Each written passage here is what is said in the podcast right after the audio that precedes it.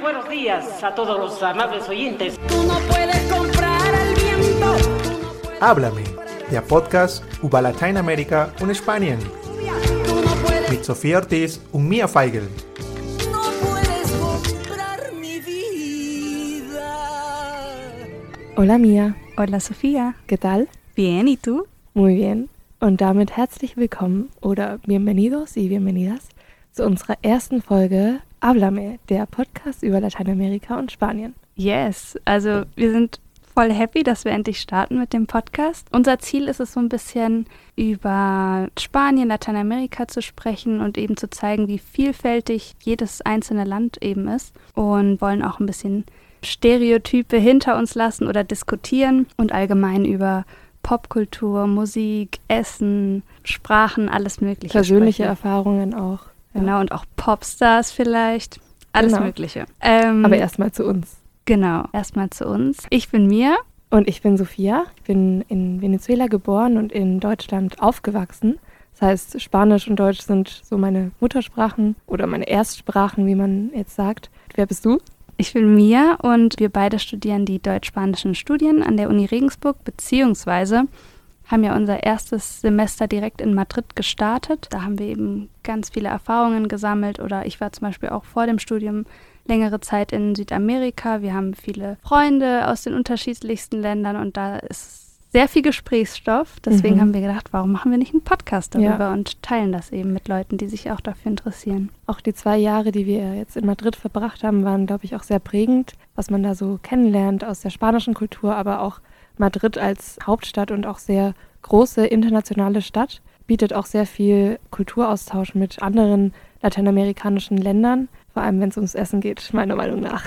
Yes. deshalb auch der Name Háblame, heißt auf Spanisch sprich mit mir und deshalb sage ich Háblame España. Wir haben uns nämlich ein bisschen umgehört in unserem Umfeld, was denn unsere Bekannten und Freunde über Spanien wissen oder mit Spanien verbinden. Mit Spanien verbinde ich erstmal so das typische Strand, Urlaub, Sonne, ein bisschen Erholung, ähm, aber auch einfach ein anderes Lebensgefühl. So hier ist es immer ein bisschen, bisschen stressiger, alles, alle halten sich an die Regeln und ähm, ja, Spanien ist einfach ein entspanntere, ein entspannterer Vibe, finde ich. Ich verbinde Spanien mit Fiesta, ähm, netten Leuten, Gastfreundschaft, leckeres Essen, Strand, Wärme.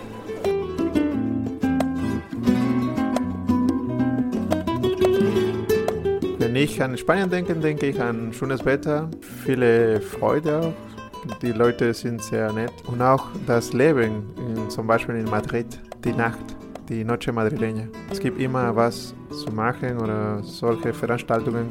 Leider denke ich auch schlechte gelohnt, weil die wurden nicht so gut bezahlt im Vergleich mit Europa. Und in Spanien leider es gibt nicht so viele Möglichkeiten für die jüngere Generation. Das finde ich sehr, sehr schade. Aber gleichzeitig denke ich, in der Zukunft, ich habe eine Hoffnung, weil die Leute, die sind stärker, die kämpfen für die Rechte und das finde ich schön und toll von den Spaniern. Madrid, Flamenco, Reisen, Paella, Tapas, Cien Montaditos, ähm, Bier, Jarras und ähm, Sonntagsspaziergänge äh, durch Madrid.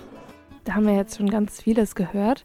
Vielleicht könnt ihr euch damit auch identifizieren. Gutes Wetter, Strand, Fiesta. Das verbinde ich natürlich auch selber mit Spanien. Aber ich glaube, da gibt es auch noch mehr. Was verbindest du denn mit Spanien, mir? Also wenn ich an Spanien denke, denke ich natürlich erstmal sofort an Madrid, weil das einfach so eine prägende Zeit war. Ich denke an die Gran Via, äh, die schönen Gebäude, an Geselligkeit, die Menschen, essen gehen, einfach viel mehr ausgehen, als ich das jetzt in Deutschland machen würde. Aber das Spannende finde ich eben auch, dass wir eben nicht nur einen Erasmus gemacht haben, sondern wirklich zwei Jahre dort gelebt haben. Ich finde, nach einer Zeit hat sich auch so Alltag einfach eingestellt. Mhm.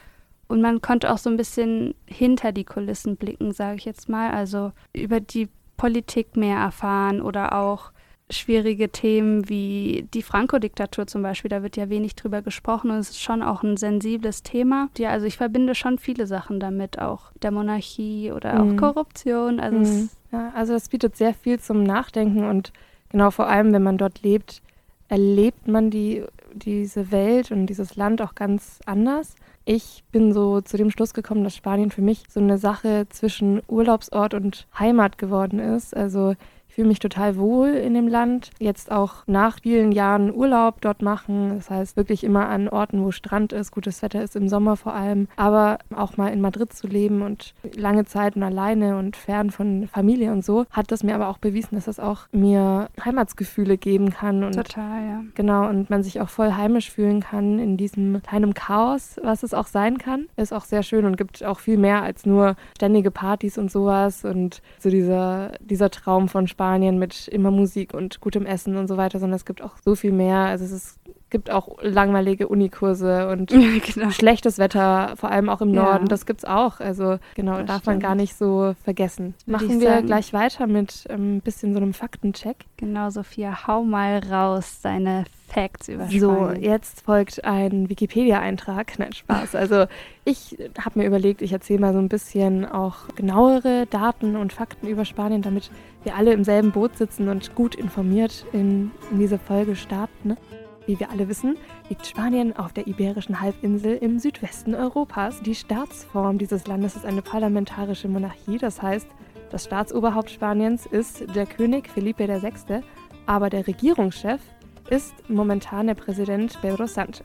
Das hört sich jetzt erstmal sehr krass an, aber tatsächlich ist die Monarchie eher repräsentativ, hat zwar auch ähm, einige wichtige Funktionen, vor allem war die Monarchie sehr wichtig nach, der, nach dem Tod des Diktators Francisco. Francos. Und zwar hat der ehemalige König Juan Carlos I. geholfen, Spanien zu demokratisieren, also die Demokratie in Spanien einzuführen was auch damals sehr überraschend war, weil viele eben davon ausgingen, dass diese Diktatur jetzt anhand einer anderen Person jetzt nur weitergeführt wird. Aber tatsächlich war das nicht so und in ein paar Jahre später wurde es dann auch Teil der EU. Also war auf jeden Fall auch eine sehr wichtige Sache. Trotzdem wird diese Monarchie und die Königsfamilie auch stark kritisiert. Der ehemalige König, also der Vater des aktuellen Königs, musste auch abdanken aufgrund der hohen Kritik, weil er zum Beispiel auf Elefantenjagd in Afrika war und ein paar Korruptionsfälle. Madrid ist die Hauptstadt Spaniens. Spanien an sich hat auch so 17 Comunidades Autónomas. Die zwei größten Städte sind eben Madrid und Barcelona, was wir jetzt auch in der Straßenumfrage oder durch die Umfrage gehört haben.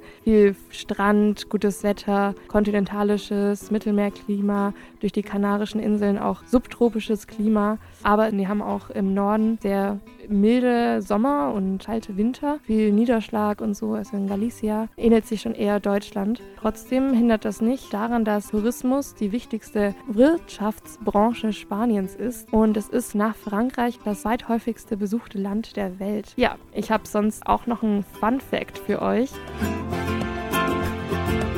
Spanisch ist nicht die einzige Sprache, die man in Spanien spricht, sondern es gibt noch vier weitere Sprachen, die im Land vertreten sind und sozusagen Lenguas cooficiales sind, also weitere Amtssprachen sind. Und das wären einmal Katalanisch in Katalonien, dann gibt es Valencianisch, das spricht man hauptsächlich in Valencia, was aber wiederum eine Varietät des Katalanischen ist. Baskisch bzw. Euskera spricht man im Baskenland und Navarra. Das ist auch eine so verrückte Sprache, meiner Meinung nach. Man weiß ja nicht so genau, woher sie wirklich stammt. Also vor allem kann man die nicht wirklich vom Spanischen ableiten, wie jetzt die anderen. Und zu guter Letzt gibt es auch noch Galizisch. Das spricht man eben in Galiz. Was auch sehr äh, traurig ist im Bezug zu den Sprachen, ist, dass während der Franco-Diktatur diese ganzen weiteren Amtssprachen die es jetzt mittlerweile sind, die wurden verboten und da wurde eben versucht, Spanisch als Einheitssprache zu schaffen. Das wurde zum Glück jetzt aufgehoben, also mit dem, mit dem Ende der Diktatur. Und die regionalen Sprachen können im öffentlich, in öffentlichen Angelegenheiten, Schulen und Unis gebraucht werden und das wird sogar in der Verfassung garantiert. Nice. Also damit sind wir auf jeden Fall sehr gut vorbereitet für die erste Folge über Spanien. Ich möchte heute sehr gerne mit dir über La Rosalia sprechen. Mhm. Ich bin mir sicher, die meisten, alle wahrscheinlich, kennen Rosalia, die Sängerin aus Barcelona, die mittlerweile ein absoluter Weltstar ist. Also ich glaube, vor ihr hat es kein Künstler oder Künstlerin aus Spanien so auf die Weltbühne Mhm. geschafft. Was ich auch ganz spannend finde, also ich bin ja 2018, Ende 2018 nach Madrid gezogen. Da fing das so richtig an, wo sie absolut explodiert ist, ihr Erfolg. Mhm. Also wir haben jetzt auch erfahren, dass sie 2017, glaube ich, in Regensburg schon mal war. Also vor der Welt war sie hier in Regensburg. genau. Das ist eine Verbindung, die ich niemals erwartet hätte. Ja, ich wünschte, ich wäre hier gewesen. Ja. Hätten wir sagen können, wir haben sie schon vor ihrem großen Erfolg live ja, gesehen. Schön wär's. Wir können ja vielleicht an der Stelle auch euch eine kurze Musik Einschub Einschub geben, geben. ja. Den kennt ihr sicher alle, diesen Song. Malamente.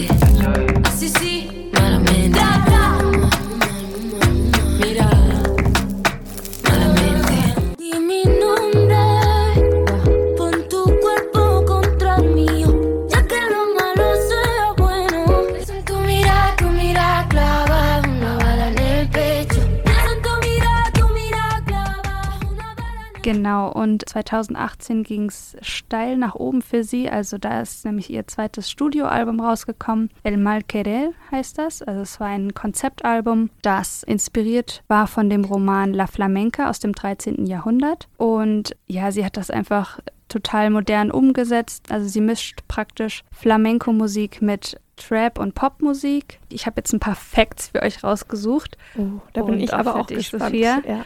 Und zwar finde ich es richtig krass, dass in der Rolling Stones ihr Album als eines der 500 besten aller Zeiten aufgeführt wird. Und genau, sie hat auch als erster spanisch singender Act den Grammy in der Kategorie Best New Artist gewonnen. Außerdem hat sie noch acht weitere Latin Grammys gewonnen, also insgesamt Mhm. neun Grammys. Richtig krass. Ich glaube, sie ist erst 27, wenn ich mich Wahnsinn. nicht irre. Da will ich gar nicht drüber nachdenken. Und sie hat eben auch Songs mit Travis Scott und Billie Eilish. She got hips, I got a grip for a lot of ass. Don't need to have more. I know it's sweet, I like that. Sie kommt ursprünglich aus Barcelona, hat dort auch Musik studiert, hat viele Jahre Flamenco studiert. Und ja, da kommen wir auch so ein bisschen zu dem Thema der Folge. Sie mischt Flamenco mit Pop. Und da kommt natürlich so das Thema in den Raum kulturelle Aneignung. Hm. Was ist denn genau kulturelle Aneignung? Also was kann man sich denn darunter vorstellen? Vor allem jetzt in Bezug auf Rosalia. Flamenco, Genau, also Flamenco-Musik, ich glaube, das verbinden viele mit Spanien direkt. Trotzdem darf man halt nicht vergessen, dass diese Musik sehr, also sehr lange Zeit abgelehnt wurde, weil sie eben die Musik der Gitanos ist, also der Roma und Romnia in Spanien. Die nennt man eben Gitanos, also die andalusischen Roma. Und ähm, die wurden eben über Jahrhunderte hinweg auch unterdrückt und verfolgt. Und die Musik war eben so ihr Mittel, diese Verzweiflung und Wut auch, aber auch Lebensfreude eben auszudrücken. Die Musik hat auch, oder der Gesang hat sehr orientalische Einflüsse auch. Es gibt eben dieses Fingerschnalzen Mhm. und später kam auch Gitarrenmusik dazu. Ja. Die bekanntesten KünstlerInnen sind Camarón de la Isla, Lola Flores, kennen bestimmt viele. ja, sehr große Namen. Limpiaba el agua del río como la estrella de la mañana. Limpiaba el cariño mío. Soy gitano y vengo a tu casamiento a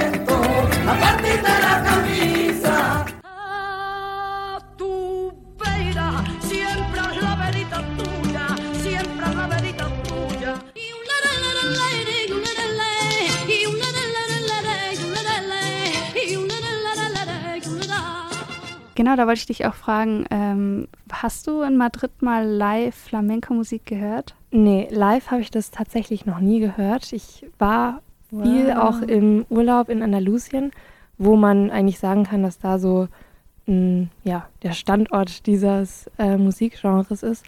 Aber leider habe ich immer, weil ich, keine Ahnung, wenn ich mit meinen Eltern im Urlaub war, vielleicht zu jung, um da jetzt mit auf so ein Tablau der Flamenco zu gehen. Ich habe sonst, waren wir mal auf so einem anderen, so einer anderen Schau, wo man das auch schon gehört hat. Und genau, und meine, ähm, also die Frau meines Onkels, die singt Flamenco und so. Und Oh, wie schön. das ist echt wunder, wunderschön. Also ich glaube, man muss kein Spanisch können, um diese Mhm. Musik zu fühlen und diese Emotionen, die da rübergebracht werden, auch selber so zu spüren. Aber live will ich das auch nochmal wirklich und auch in dem Alter, wo es mir bewusst ist, will ich das auch schon mal erleben. Hast du das schon mal gesehen? Ja, also ich war in Madrid sehr oft eigentlich, habe ich mir das angeschaut, beziehungsweise kennst du das Café Berlin? Mhm. Da gibt es eben jede Woche eigentlich Flamenco-KünstlerInnen und vor allem ist das fast so Improvisation, also die mischen das auch mit Jazzmusik irgendwie und oh, wow.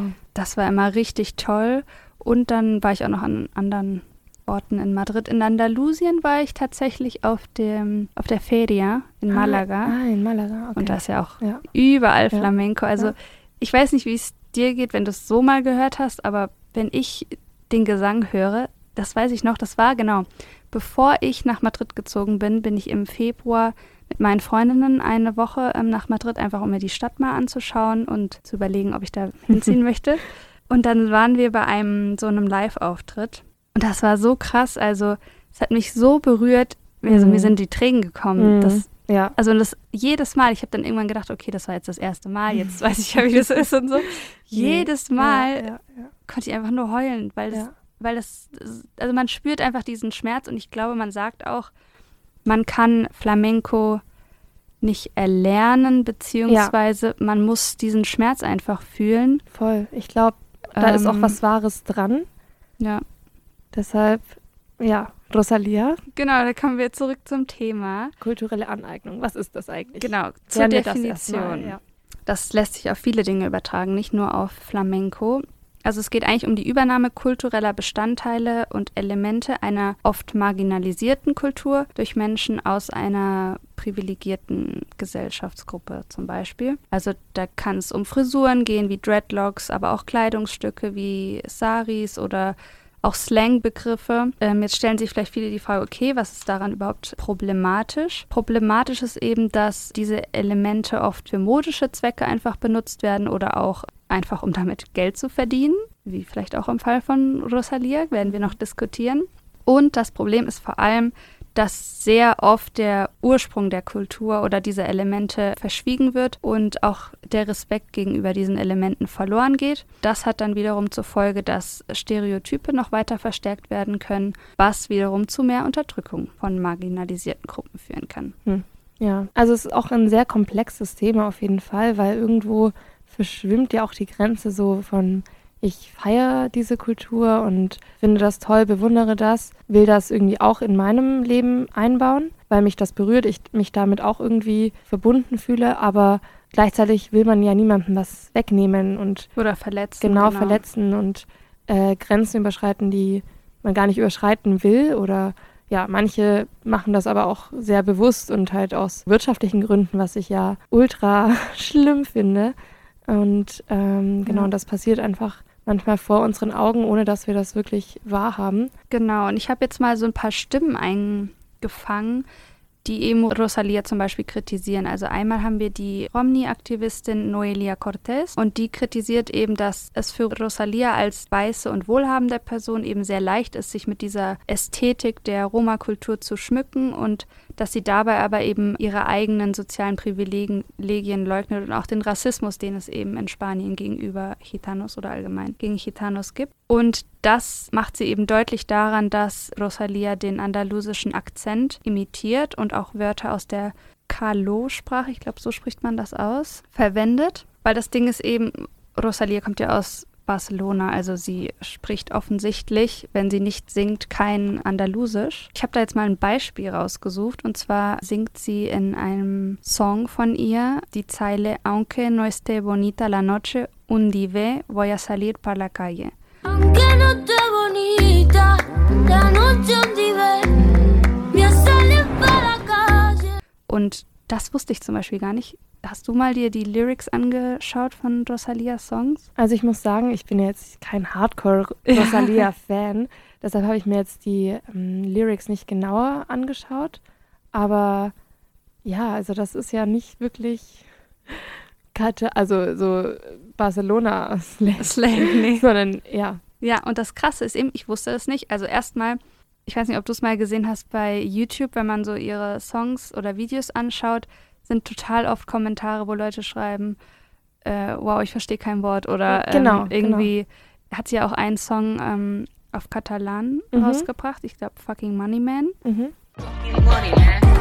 Del dòlar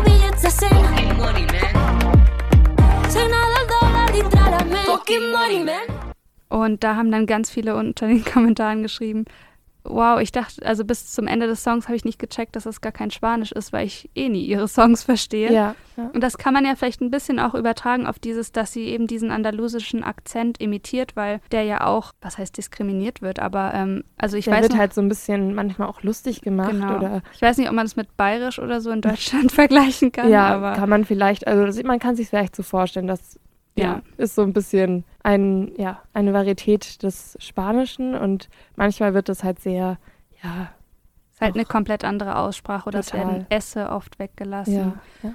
Ähm, und ich erinnere mich, in, in der Uni in Spanien hat eine ähm, Professorin uns auch erzählt, dass man früher mit dem Akzent zum Beispiel nicht Fernsehmoderatorin werden konnte oder so. Ja, dass es jetzt heute nicht mehr so schlimm ist, super aber absurd. genau, und deswegen, lange Rede, kurzer Sinn, ähm, das Wort undive, ich wusste das nicht, weil wie gesagt, ich oft das auch nicht so ganz verstehe, Ja, äh, wenn ja. sie so schnell singt. Und das ist eben ein Kalo-Wort, also aus der Sprache, die man in Südspanien spricht, beziehungsweise die Roma-Sprache in Südspanien. Und das heißt eben Gott. Ach so. Die Kritik eben hier ist, dass genau für diesen Sprachgebrauch eben Gitanos 500 Jahre lang in Spanien verfolgt wurden. Und viele Gitanos in Spanien finden halt, dass wenn Rosalia diese Wörter einfach so in ihren Songs benutzt, dieser spirituelle Wert, also auch weil es halt einfach Gott ist, verloren geht und kritisieren das eben. Hm. Dann habe ich noch eine andere Stimme, zum Beispiel Mala Rodriguez. Kennst du die Sängerin? Ja, ja. Die, ich weiß gar nicht, wie alt sie ist. Sie macht schon sehr lange Musik Also, auf jeden Fall. ja, ich bin sehr schlecht im Alter einschätzen, aber Ja, genau. Und sie kommt eben aus Andalusien, also sie hat Sangre Gitana auf jeden Fall. Sie mischt auch Flamenco mit Hip-Hop. manda aquí? ¿Quién? ¿Quién manda Sie sagt eben auch, dass Rosalia Elemente benutzt in ihren Videos. Also ich weiß nicht, die Videos sind ja auch sehr toll aus einer Sicht, weil, weil sie eben farbenfroh sind, viele Genau. Elemente der spanischen Ja. Kultur verwenden. auch so vor allem so, was Kleidung angeht, vermittelt es einfach dieses Bild, was man hat, wenn man an auch an Südspanien denkt, so ein Genau. bisschen. Und ja, das ist manchmal, also wenn man dann aber erst merkt, dass das gar nicht von der Person kommt, die da jetzt aufgewachsen ist, ist manchmal auch ein bisschen, ja. Wobei ich glaube, es geht oft auch einfach um dieses Machtgefälle. Ja. Also genau wie ich ja vorhin gesagt habe, kritisiert eben ähm, Cortés bei Rosalia, dass sie ihre eigenen Privileg Privilegien leugnet. Und das da habe ich mir mal angeschaut. Es gibt einige Interviews, wo sie noch sagt, so Flamenco gehört niemandem, jeder darf Flamenco-Musik machen. Und dann äh, gibt es aber auch spätere Interviews, wo sie sagt, okay, ja, es stimmt, ich habe Privilegios, ich durfte Musik studieren, viele andere dürfen das nicht. Creo que la cuestión de fondo es el privilegio. Haya personas que tengan la suerte, que en mi caso yo la he tenido, de poder estudiar. Also man merkt da ist schon auch ein Prozess irgendwie da und ich finde, das ist am Ende auch das Wichtige. Also dass Mhm. man jetzt niemanden einfach cancelt, aber trotzdem ja. anerkennt einfach, dass es Ja. dieses Machtgefälle gibt. Und, und was eben Mala Rodriguez sagt, ist, dass Rosalia diese Elemente halt nimmt, sich damit schmückt und damit eine kulturell oder künstlich einfach eine Identität schafft, die ja eigentlich gar nicht ihre ist. Ja, auf der anderen Seite würde ich sagen, man merkt bei Rosalia schon, dass sie das wirklich über Jahre studiert hat, dass sie in jedem Interview, auch was sie auf Englisch jetzt gibt, sie lebt ja eigentlich Mhm. nur noch in den USA, erwähnt sie immer, welche Flamenco-KünstlerInnen sie äh, inspiriert haben, haben, geprägt haben. El flamenco es mi, es mi gran pasión y es la música que he estudiado durante tantos años. My style icon, uh, Lola Flores. Me gusta mucho. I love Lola Flores. You know, she was amazing back in the days. Like the way she used to dress, her attitude, everything. I loved her. Camarón also with his rings, his tattoos. Da ist schon viel Wertschätzung auch, Ja. deswegen finde ich es auch schwierig jetzt äh, sie nur zu kritisieren, Genau. ja, weil irgendwo hat sie sich ja auch das erarbeitet und ich meine, Talent hat sie auf jeden Fall und das soll ihr ja keiner absprechen.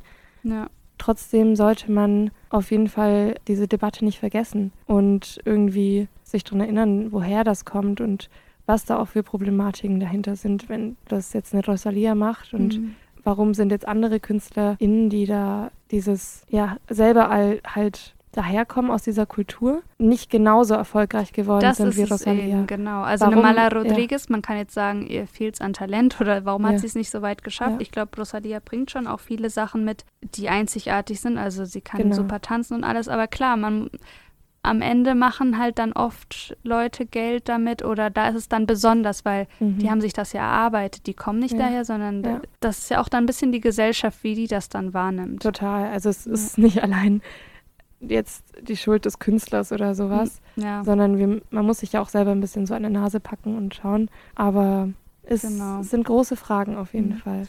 Was ich aber richtig toll finde, wenn wir gerade schon von Erfolg sprechen, kennst du die Sängerin Maria José Hierro? Nee, die kenne ich tatsächlich nicht.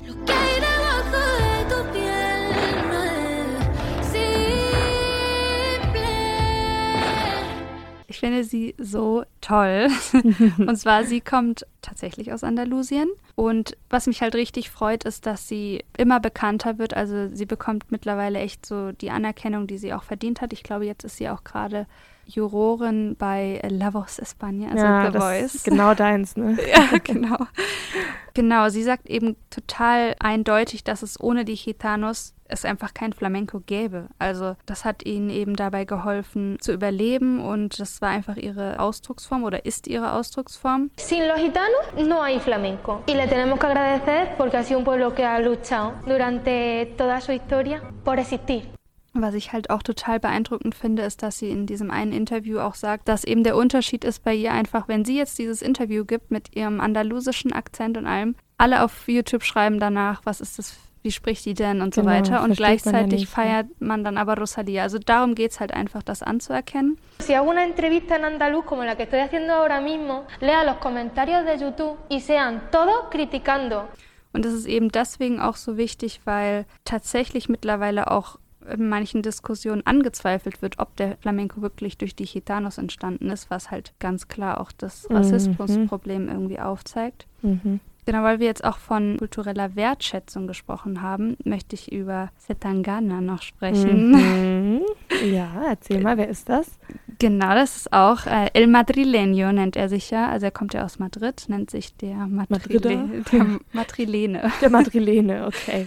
Genau, und mit welchem Fact ich auch immer angebe, ist, äh, also wenn ich Leuten irgendwie von ihm erzähle oder keine Ahnung, dass er an der UCM studiert hat, wo wir auch studiert Genau. haben. Ich glaube, er hat nicht fertig studiert, aber Aber gut, wir sind ja auch noch nicht ganz fertig, also. er saß in der gleichen Mensa wie Wir wir. haben, wow, oh mein Gott. Wir haben Ja. schon mal denselben Kaffee serviert bekommen wie er. Oh mein Das Gott. ist der Wahnsinn. Genau, und er macht das eben ein bisschen anders. Und zwar macht er eher so, wie nennt man das, also Features eher mit äh, lokalen KünstlerInnen. Genau. Also zum genau. Beispiel hat El er Niño, den, Mit El Niño macht er. das kann auch sein. Ja, El Niño de Elche. Das, ah ja, ja, ja. das kann sein. Also ich hatte jetzt den Song rausgesucht, Cambia, Hm. mit Karin Leon. Soy desconfiado y no permito que cualquier cabrón se ande acercando. Das ist eben zum Beispiel eine andere Art, das anzugehen. Also auch KünstlerInnen eine Plattform zu geben und sich vielleicht ein bisschen respektvoller zu begegnen, als Ja. nur, sag ich mal, den Stil nachzuahmen oder sich damit zu Ja. schmücken. Andererseits, was ich auch sehr wichtig finde, hier zu erwähnen, ist, dass er auch am Ende des Tages ein Mann ist, ein männlicher Künstler. Mhm. Und da kann schon auch Machismo reinspielen. Also, dass man einfach bei Frauen viel schneller Genauer hinschaut. genauer hinschaut, kritisiert, ja, einen Fehler finden will und bei Männern oft schneller Sachen akzeptiert werden oder ähm, Ja. dass so dann einfach weniger kritisiert wird. Da ist ja zum Beispiel in Deutschland auch äh, eine Shirin David.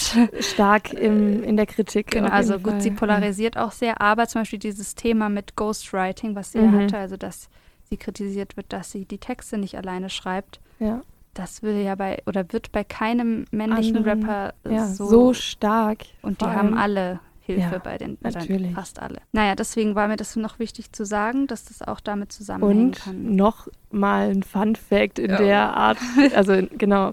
Jetzt kennt ihr Rosalia, jetzt kennt ihr Setangana. Wusstet ihr, Oh, dass die mal der Fact. zusammen waren? tadam. Wahnsinn. Wahnsinn. Crazy. Ja. Das war wahrscheinlich sogar noch 2017. Ja, also als das ist gar nicht so lange her. Welcher Song Antes de Morir? Antes de morirme. ja, Antes de Morirme. Ist auch ein cooler Song, ja. Wir können den auch gleich mal ein bisschen einspielen. Antes de morir quiero el cielo, el ciento por ciento. Antes de morir quiero el cielo. Und dann hat er doch jetzt letztens auch einen Song, okay, dieses Jahr, einen rausgebracht, wo so ein bisschen wohl die Beziehung mit Rosalia ja, Ja, thematisiert wurde. Wie heißt denn der? Der war super bekannt. Ich weiß es gerade nicht mehr, aber ich weiß, dass er auch einige Interviews gegeben hat und er natürlich auch immer wieder nach ihr gefragt wird, was wahrscheinlich auch nervig ist Super, für ihn. super. Aber er hat auf jeden Fall irgendwie gesagt, so, ja, dass der Hype von Rosalia vorbei sei oder so, was natürlich auch. Boah, also so, krass. wer will noch eine Mujer vestida de rojo sehen, so nach dem Motto. Hm, schwierig. Und ich, ja, ich will nicht Ja. sagen, dass er eifersüchtig auf ihren Erfolg ist, aber nee, wobei er wird auch wirklich, also ich, er hat jetzt erst wieder Grammys gewonnen, glaube ich. ja, also ja. er ist Oh, der Song auch- war Du me dejaste de querer. Ah, das Also- war für sie. Ich Ja. liebe den Song. Ja, aber das äh, im Musikvideo soll dann die zwei Hauptdarsteller, sag ich mal, des Musikvideos, eine davon ist der Rosalia Ah. sehr ähnlich. Interessante. Genau. Also Sehr nicer paar- Song. Me dejaste de querer cuando menos lo esperaba, cuando más te quería. Gerüchteküche, ne? Ja, ich meine, das ist ja auch, wahrscheinlich ist am Ende alles gut und es ist halt Ja, die Öffentlichkeit. Marketing auch. Ja. Ich meine, okay, ich höre nicht deswegen diese Musik, aber irgendwie ist es auch interessant, wenn man so weiß, oh, da ist vielleicht so ein Beziehungsdrama dahinter und so weiter. Ja. Ja. ja, um jetzt dieses ganze Thema vielleicht abzuschließen, würdest du sagen, Sophia, kulturelle Aneignung ist immer schlecht oder wie? Schwierig. Also, weil ich meine, wie ich ja am Anfang schon meinte, es verschwimmen da so ein bisschen die Grenzen oder genau, man kann ja nicht wirklich sagen, was ist jetzt, ist das jetzt kulturelle Aneignung oder will ich diese Kultur irgendwie feiern und auch sie Teil meines Lebens werden lassen, ohne dass ich jetzt in diesem Land geboren bin, in diesem Land aufgewachsen bin und deshalb so eine Art Recht habe, diese Kultur, keine Ahnung, modisch zu äußern oder irgendwie so. Das finde ich, man muss immer die Intention vielleicht der Person wissen und kennen und sich dessen bewusst sein. Weil wenn ich das jetzt einfach nur mache, weil ich mir denke, oh, ich finde mir so ein Sari steht mir einfach gut, ich trage den jetzt einfach, aber ich habe gar keine Ahnung, was das eigentlich ist, finde ich problematisch. Wenn ich aber Ja. damit was wirklich verbinden kann, das ist sehr schwierig, weil das, wo hört das an, auf, wo fängt das an, kann man zum Beispiel auch beim Essen ist ja auch sehr so ein Kulturgut. Ich finde, man kann es ganz gut daran messen, wahrscheinlich, sobald auch irgendwie Geld involviert ist. Also Ja. sag ich mal, wenn ich jetzt ein Restaurant, ein thailändisches Restaurant Mhm. aufmache und damit richtig gut Geld verdiene, äh, finde ich irgendwie Schwierig. Und du warst nie in Thailand Ich war und nie du in Thailand, hast ja. keine, keinen Bezug zu Thailand. keinen Ja. thailändischen Freund oder Mitgeschäftsführerin, wie Ja. auch immer. Ja, schwierig. Also ich würde auch sagen, es ist ein schwer, schwerer Grad zwischen Wertschätzung und Aneignung, was halt einfach ein Fakt ist, dass es Menschen verletzt und auch Menschen unsichtbar macht. Also Total. dass die Diskriminierung der Gitanos gibt es weiterhin Ja, in Spanien. Ja. Das Ding ist aber auch, in Spanien ist das auch viel mehr Thema als jetzt, wenn wir jetzt hier in Deutschland drüber nachdenken.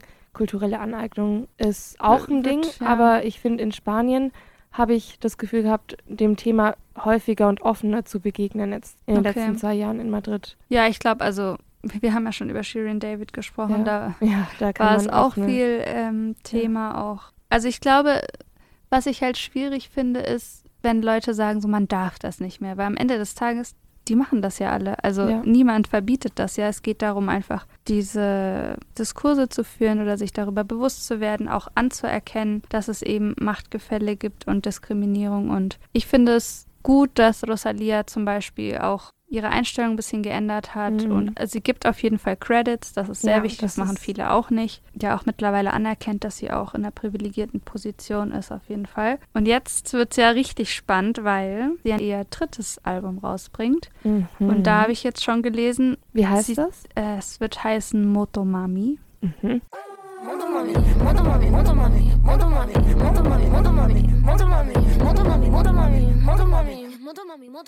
Auf jeden Fall soll der größte Einfluss auf diesem Album nicht mehr Flamenco sein, sondern Reggaeton-Musik. Aha, Reggaeton-Musik. Genau. Woher kommt das denn jetzt? Ah, da werden wir safe die nächste Folge drüber sprechen. Auf jeden Fall. Genau, und äh, es soll auch persönlicher werden. Das finde ich ja ganz spannend, so weil sie das erste Album war ein Coveralbum, das zweite war ja jetzt inspiriert von diesem Roman und jetzt soll es anscheinend das erste Mal so über sie eigentlich gehen. Was ich auch wieder witzig finde. Wer ist ihr aktueller Partner und was macht der für die Musik? Nee. Ja, es Frau Alejandro. hat safe damit was Ja. zu tun. Und der macht Reggaeton und jetzt macht sie ein Album, was inspiriert davon ist. Also, wie gesagt, Leute, man kann in Beziehungen super viel reininterpretieren. Nee, Spaß. Aber Ja, das ist wichtig. Ja, Da- das ist wichtig. auch Also muss, muss man sich merken. Es soll auch weiter um Feminismus gehen, was ich auch Mhm. sehr cool finde. Also ihr letztes Album El Mal Querer war ja auch sehr feministisch. Genau, ich habe eben gelesen, dass sie auch so ein bisschen, also sie hat ausdrücklich gesagt, dass Sexismus nicht nur im Reggaeton ein Problem ist, ist natürlich auch im Reggaeton ein Problem, aber allgemein in der Musikindustrie, allgemein in unserer Welt. Und dass sie eben will, dass ihr Album so ein bisschen ein Gegengewicht Gewicht dagegen ist, was ich sehr cool finde. Es gibt zwar mittlerweile immer mehr weibliche Künstlerinnen, auch im Ja. Reggaeton wie Carol G, Becky G. Becky G. ist ja mein Natascha, Favorite, Becky G. Ja. Äh, Nati Natascha, genau, wen gibt's noch? Äh, unfassbar viele. Da werden wir auch noch in einer Folge drüber Ja, sprechen. ja. Genau, und der erste Song des Albums ist ja auch schon draußen von Rosalia, La Fama mit The Weeknd. Es mala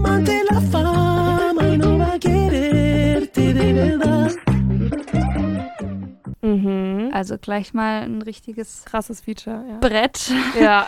Und das war aber gar nicht Reggaeton, sondern Ja. Bachata, auch sehr interessant. Da meinte sie, dass Romeo Santos, über Oh den wir mein auch Gott. sprechen werden, ihr ganz viele Playlists geschickt hätte und sie inspiriert Ach, hat. irgendwie. süß, Romeo.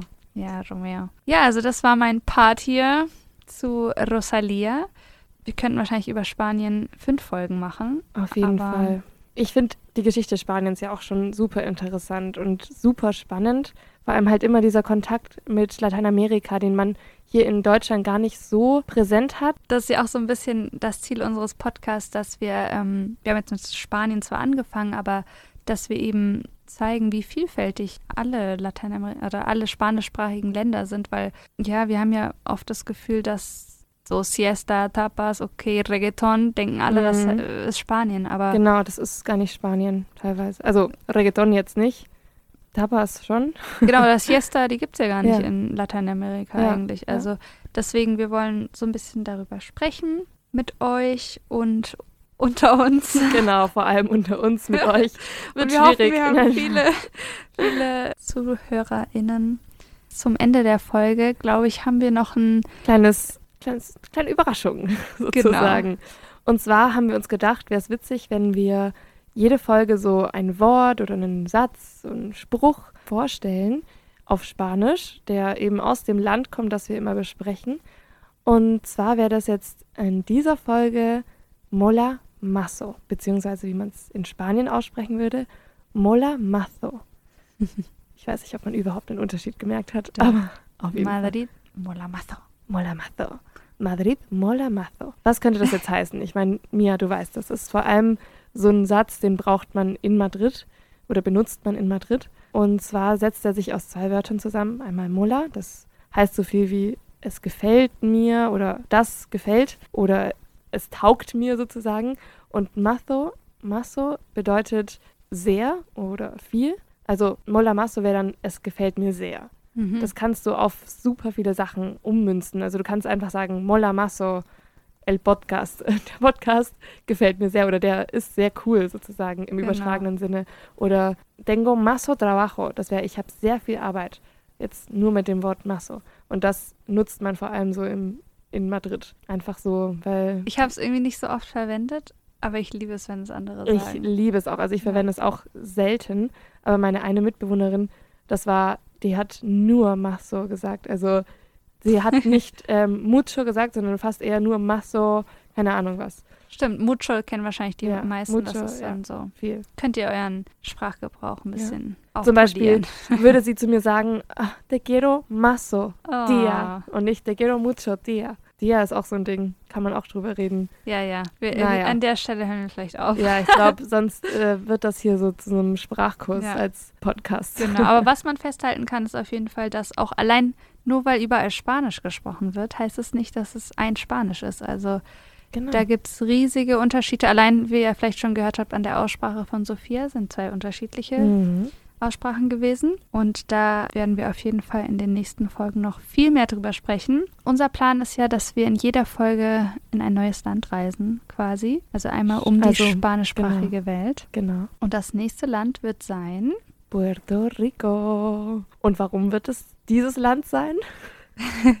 ja, Geburtsort des Reggaeton, würde ich mal sagen, oder? Auf jeden Fall. Und ich meine, das ist einfach eine perfekte Überleitung. In Puerto Rico gibt es so viele Musiker. Also irgendwie jeder Musiker, nein, das stimmt natürlich nicht, aber es Naja, die so, Großen die kommen alle. Großen kommen alle aus Puerto Rico. Auch eine Jennifer Lopez. Genau, also hat genau aus. puerto-ricanische Wurzeln sozusagen. Aber ähm, ja, das Eigentlich ist müssten wir sagen Puerto Rico. Puerto Rico. Nein, nicht Lico, aber Lico, Lico. aber auch wieder andere Aussprache. Ja. Naja. ähm, ja, also okay, da kommt wahrscheinlich wieder so ein bisschen unser Studium durch, wenn wir die ganzen, die ganze Vielfalt des Spaniens, äh, Genau. Spanisch so durchanalysieren wollen, aber das, das soll jetzt nicht Wir so mischen es mit Musik und Mhm. Essen haben wir diese Folge nicht geschafft, aber Ja. das kommt dann in den Ja. nächsten Folgen. Also wir hoffen, ihr bleibt dran und dann sagen wir hasta la próxima, oder? Hasta la próxima y muchas gracias. Das war Háblame, der Podcast über Lateinamerika und Spanien. Mit Sophia Ortiz und Mia Feigl.